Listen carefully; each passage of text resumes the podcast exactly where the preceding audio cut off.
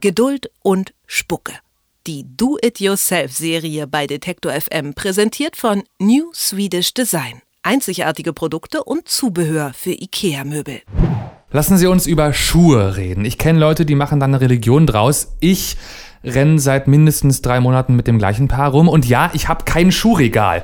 Dabei gibt's richtig schicke Schuhregale und ich habe das Gefühl, bei manchen Leuten steckt mindestens so viel Modebewusstsein im Regal wie in den Schuhen. Wenn Sie sich mal probieren wollen im Schuhregal machen, dann passen Sie auf jetzt, denn meine Kollegin Marie-Christine Landes ist da und die führt Sie ein in die hohe Baukunst der Schuhregale. Hallo Marie. Hallo Konrad.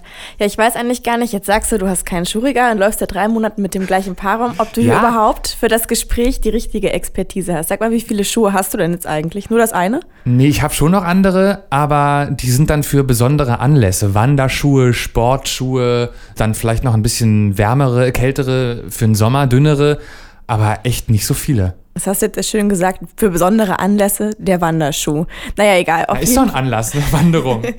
auf jeden Fall, wenn du jetzt kein Regal hast, wie lagerst du die dann? Stehen die einfach rum im Karton?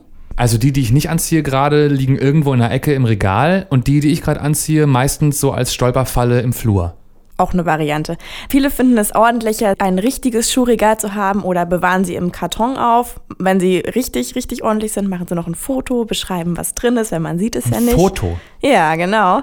Aber man sollte eigentlich nicht jeden Schuh in einen Karton packen. Und warum, das hat mir die Berliner Maßschuhmacherin Kirsten Hennemann verraten. Also das ist, würde ich eigentlich sagen, ist davon abhängig, ob sie einen Schweißfuß haben oder nicht. Wenn ihr Fuß eher trocken ist, dann können sie die Schuhe ruhig auch in geschlossene Kisten packen. Aber wenn sie einen sehr sehr feuchten Fuß haben, dann würde ich ihn auf jeden Fall erstmal abtrocknen lassen. Also die Schuhe erstmal abtrocknen lassen oder ablüften lassen in einer offenen Umgebung und danach verpacken.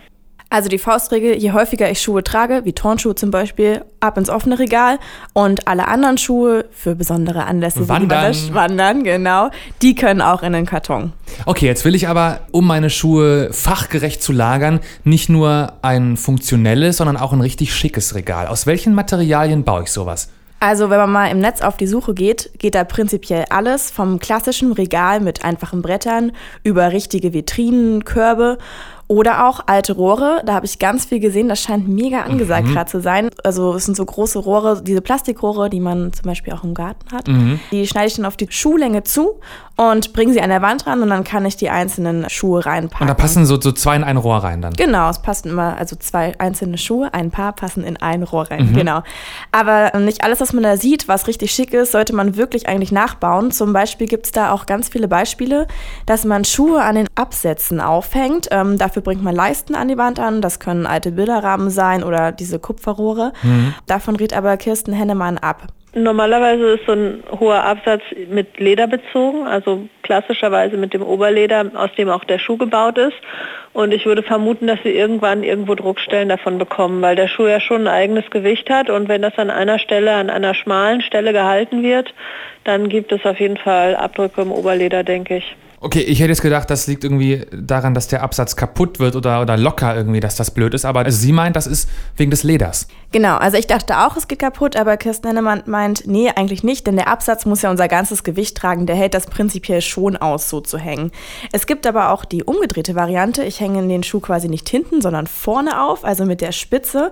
Zum Beispiel aus alten Paletten macht man sich dann so ein Gitterregal und steckt sie immer dazwischen. Mhm. Das sieht echt kreativ aus, ist aber auch gar nicht zu empfehlen. Das finde ich auch nicht so schön, weil die, also die Spitzen sind zwar verstärkt, damit sie die Form halten, aber man möchte die nicht so knautschen. Also wenn so ein Schuh dann weiß nicht, da möglicherweise mal ein halbes Jahr drin steckt, weil er über den Sommer oder über den Winter nicht getragen wird und das Oberleder, das wird zusammengedrückt, dann kann das durchaus passieren, dass die Falte dann nach dem halben Jahr wirklich drin ist. Das ist halt ein lebendes Material und das kann dann einfach Falten bekommen, so wie wir auch. Also das Fazit, wenn wir ein Regal bauen, sollten die Schuhe wirklich ganz klassisch stehen oder einfach liegen. Ja.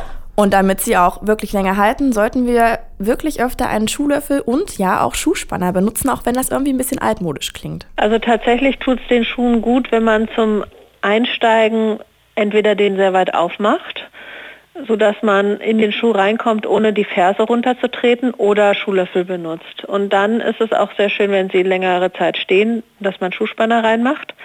Die Schuhspanner sind aber nicht dazu gedacht, den Schuh in der Länge zu spannen, wie der Name fälschlicherweise vermuten lässt, sondern die sind eigentlich dazu da, den Schuh vorne auszufüllen und die Falten, die durchs Laufen entstehen, nach oben rauszudrücken.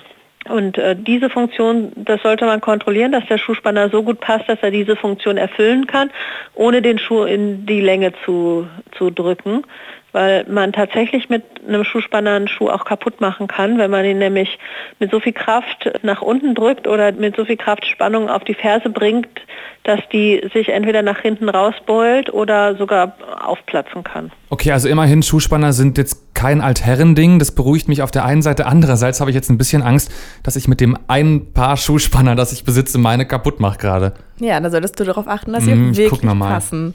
Ja, aber mit Schuhspannern allein und einem guten Regal halten die Schuhe auch nicht ewig. Es ist auch wirklich wichtig, sie zu putzen und das halt nicht nur einmal im Jahr zum Nikolaus, so wie ich das praktiziere.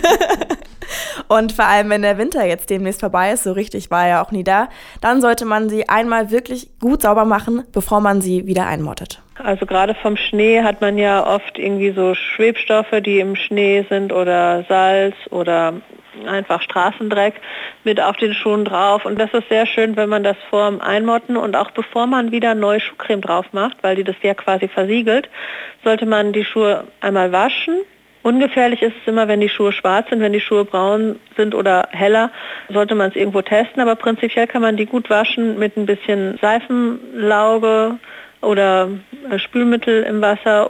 Es gibt auch spezielle Lederseifen, die man dafür nehmen kann und Zitronensaft. Dann wäscht man den Schuh feucht. Wenn man richtig dicke Schneeränder hat, dann sollte man das ein paar Mal wiederholen. Und zwar so, dass der Schuh langsam durchfeuchtet, nicht einmal so einen Schwall drüber, sondern immer wieder feucht drüber, bis die Schneeränder quasi so wieder ausgeschwemmt werden von dem Wasser, mit dem man den Schuh wäscht. Und dann lässt man sie trocknen, nicht an der Heizung, mit Zeitungspapier ausstopfen, so dass sie schön langsam wieder durchtrocknen. Und dann muss man auf jeden Fall eben wieder eine Lederpflege zuführen. Dann poliert man sie auf, macht passende Schuhspanner rein und dann kann man sie verstauen und dann sind sie wieder gut für den nächsten Winter. Ich habe eine Hausaufgabe für die nächsten drei Monate. Wenn Sie äh, länger was von Ihren Schuhen haben wollen als ich, dann immer schön putzen und machen Sie es vielleicht auch anders als ich.